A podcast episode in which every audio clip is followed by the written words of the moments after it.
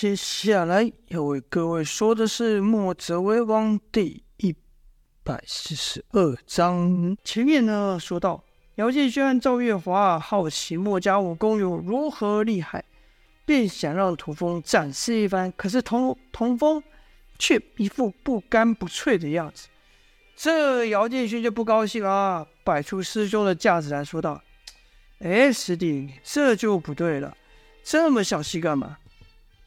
想当初跟着师傅学艺的时候，你有什么不懂？或我抓住了哪些窍门？我哪一次没有跟你说？现在你本事高了，却自尊自重起来，把我们当外人了，是不是？听姚建轩这样说话，童风自然赶忙辩解道：“师兄误会了，我怎么会是这样的人呢？”姚建轩说：“那你这个样子是怎么回事啊？”童风说。这是这是因为墨家武功须得有人对练，一个人打是看不出其中的威力的。姚建轩就说：“哎呀，对，我好像听师傅说过，墨家的功夫是从实战中演变而来的，是这个道理吗？”童风点了点头。听到此，赵月华就轻推姚建轩一下，说道：“那你去给他喂刀不就得了？喂招不就得了？”姚建勋当然不愿意啊，心想：我给他喂招，你知道个屁！以前都是他给我喂招的好不好？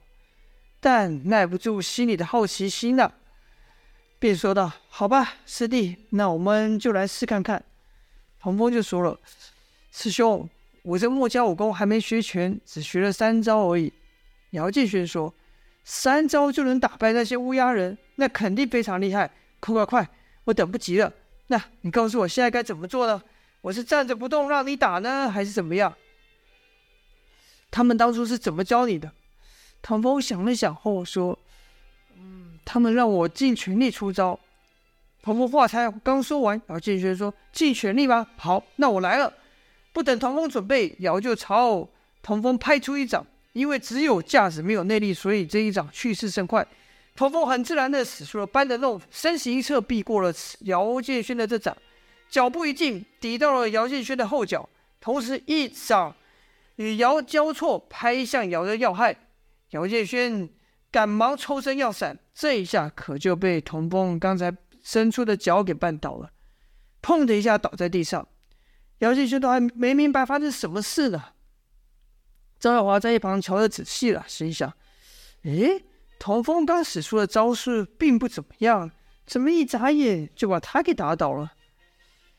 姚建轩是不明白啊，就朝赵月华看了看。赵月华对他摇了摇头，说：“你太逊了。”哎，姚建轩当然不服气啊，连自己怎么倒下都不知道。站了起来又说：“刚才不算，我们再来。”没等童风童风说要不要，姚建轩又打来了。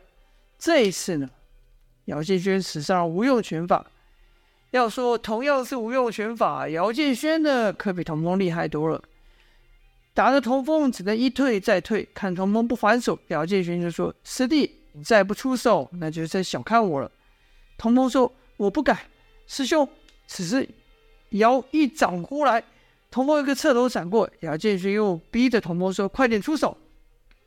童风无可奈何，只得又使出班门弄斧的招式。这一次呢，姚可有所准备了。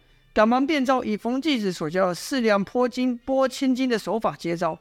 可童风的速度太快，且攻击的之处都是人体要害，姚不免还想闪躲。但姚建勋又想，师弟不会真的伤我，他这一手我不用闪，得注意刚刚不知道从哪来的巧劲。果然，就看童风和刚才一样，近身跨脚。可是姚建轩这时根本没有要闪避的意思，童风就无法借力使力，但姚却可以。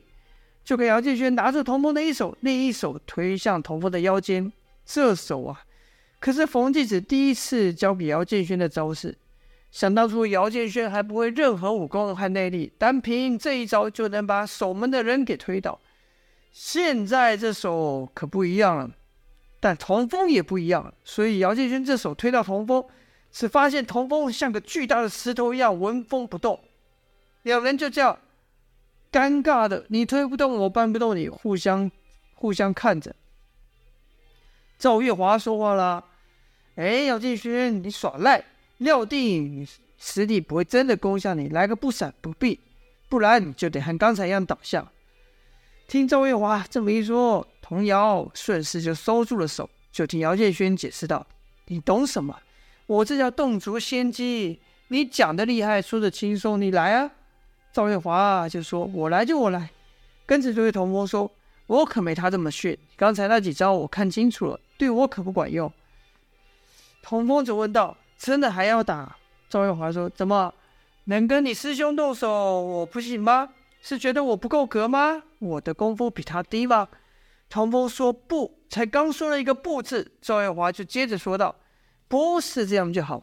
那让我来见识一下墨家的功夫吧。”耶，他也不等童风说好不好。赵月华身形一晃，就晃到了童风的后面，跟着就是一记阴风掌劈出。虽然没使出寒冰劲，可这一十六路阴风掌也很是厉害啊！童风不得不用心抵挡。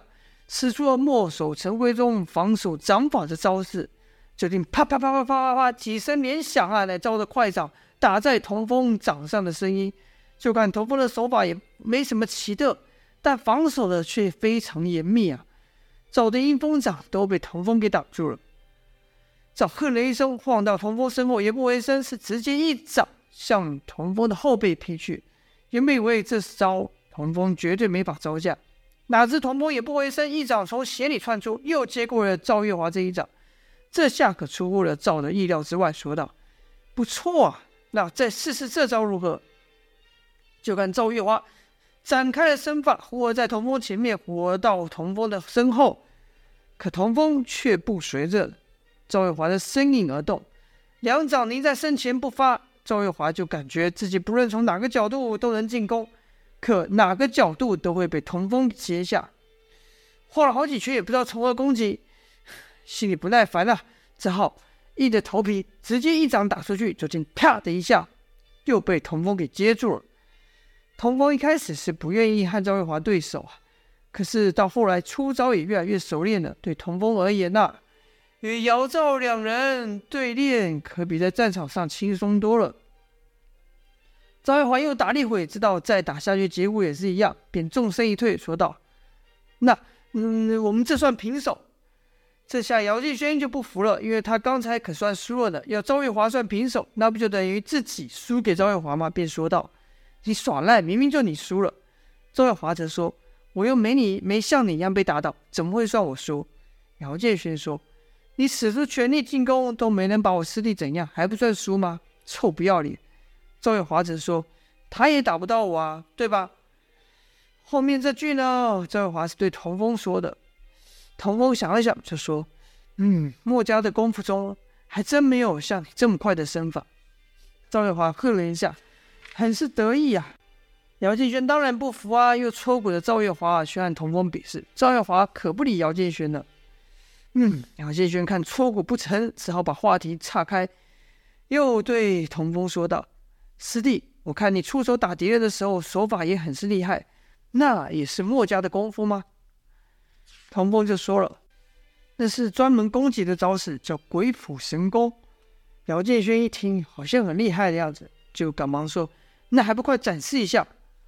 童风摇摇头说：“不行，先生有交代，鬼斧神工这招式是对敌人用的，不能轻易使出。”哎呀，一听到墨家老大燕霄有交代。这姚建勋可就不敢再撸下去了，只得惋惜地说：“哎呀，可惜呀！如果那时候没被他臭蛇撸走，如果那时候我也跟你一起去的话，说不定你这几招我也会了。”赵月华则说：“你想得美哦，那是因为童风他爷爷是墨家人，他们才会教他武功。你跟墨家又没有什么关系，他们干嘛要教你？”姚建勋说：“哎，怎么说没关系呢？第一。”我和师弟情同手足，像家里一样，那自然就不是外人。第二，你没看刚才他们老大是怎么称呼我的吗？赵月华说：“切，见过不要脸的，没见过你这么不要脸的。”姚建勋说：“我师父和我说了，这学武功呢，要像海纳百川，来者不拒。我这是遵循师父的教诲。”赵月华回嘴道。我看你是贪多嚼不烂，你干脆也去学学殷万清那恶心的蛇手好了。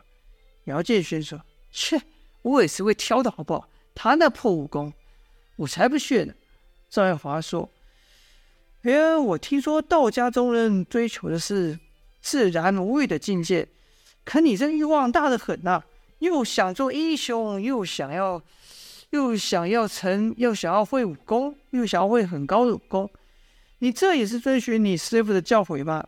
姚建勋说：“哎呀，说你不懂吧？师傅和我说过，人呐要遵循自然。”上天既然把我生得这么厉害，那我自然不能辜负了我这上天给的天赋了。张爱华切了一声说：“怎么讲？你都有理。”两人吵着吵着，童风突然噗的笑了出来。两人同时问道：“你笑什么？”童风则说：“看到你们和以前一样斗嘴，我就放心了。”姚建轩说：“哼，我怎么，我什么时候要你担心了？你别忘了我是。”没等姚建勋说完，童风就接着说道：“你是铜皮铁骨天生的练武奇才。”说完呢，姚建勋、赵月华同时都笑了起来。三人好不容易相遇，就相聊到了深夜。隔日呢，姚建勋睡到大中午啊才起床，说道：“哎呀，这一觉睡得好啊，能够再回到地面上，实在是太幸福了。”跟着推出房门，闲来无事，边走边看，一边还想：“哎呀，师弟跟月华呢？怎么都没看到人呢、？”闹了一一圈也没看到人，便走出了屋，上街。没多远，就看到前面聚集了一群人，赵月华也在里面，便走上前问道：“喂，你在这干嘛？”赵月华没有回答，表情甚是专注，看着台上。姚建轩就顺着照着眼神看去。就看前方的高台上有数人呐、一个就是第一次他们进城时看到的这个城的城主，在城主对面坐的是墨家人叶萧虎、王王离、阮硕、莫文、童风等。另外一边呢，另外看和墨家人对坐的是一些看起来像文人雅士的书生。就听一文人说道：“先生的理念虽然好，但这真的能实现吗？我的意思是，当今天下纷乱已经到弱肉强食的地步了，还有谁在乎天道大义呢？先生主张兼爱，也就是不看一人出身，不分关系亲疏都平等的对待。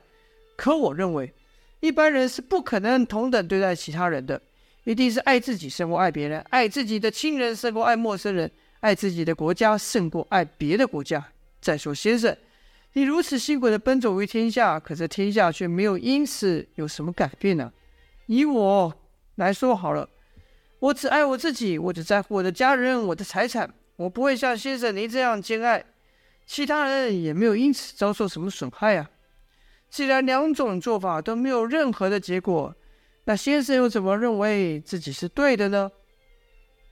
听到此啊，姚建轩也明白台上在辩论了、啊，心想这唇枪舌战的倒也有趣啊。这位华子说：“你懂什么？他们现在说的话可是能影响天下的，和你只会耍嘴皮子不一样。”姚建轩说：“说几句话就能影响天下，你别吹牛了。”赵月华说：“去去去，跟你说也不懂，你听不懂就走开，别烦我。”姚建轩说：“谁说我不懂？再说我要听不懂话。”你一个山贼出身的，能听得懂这些大道理？赵月华狠狠瞪了姚一远，并用手掐他，说道：“你有种再说一次，谁猜谁出身？”姚建轩吃痛说：“好，不说，不说，不说。哎，真是的臭婆娘，谁要敢要你，就打八辈子的霉。”哼，跟着姚呢，建轩，你看姚建轩就朝台上的童风看去，就看童风此刻。感觉甚是高大，自己这样仰视的童风还真不习惯呢。这时呢，叶萧就答复了刚才有质疑的那个文人，就听叶萧说道：“如果现在有人放一把火，一个人见状后立刻捧着水来救火，那个人呢，则是拿着火把去助长火势。虽然这房子最后还是烧没了，两个做法的结果都一样，但您认为？”这两人谁做的事是是对的，谁做的是错的呢？听到此啊，台下的百姓纷纷都说道：“当然是提水救火，当然是对的。拿火把那个人是错的。”就听叶萧继续说道：“当今天下纷乱，犹如起了一场大火。为了阻止这场大火蔓延，我们四处奔走，希望能制止各种没有意义的争斗，停止没有意义的这些杀戮。但结果确实如你所说，这天下依旧纷扰，战争也没有止歇的迹象。我们守住了一城，其他地方又有人点起了战火。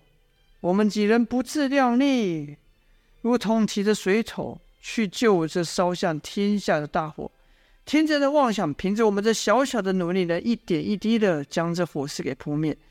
即便知道这愿望难以达成，但我们都坚信着，只要我们努力，终有一日，这大火能够止歇，天下能够太平，每个人都能过上太平之日。叶萧这话一说完，百姓们纷纷赞同说：“原来这就是墨家精神呐！”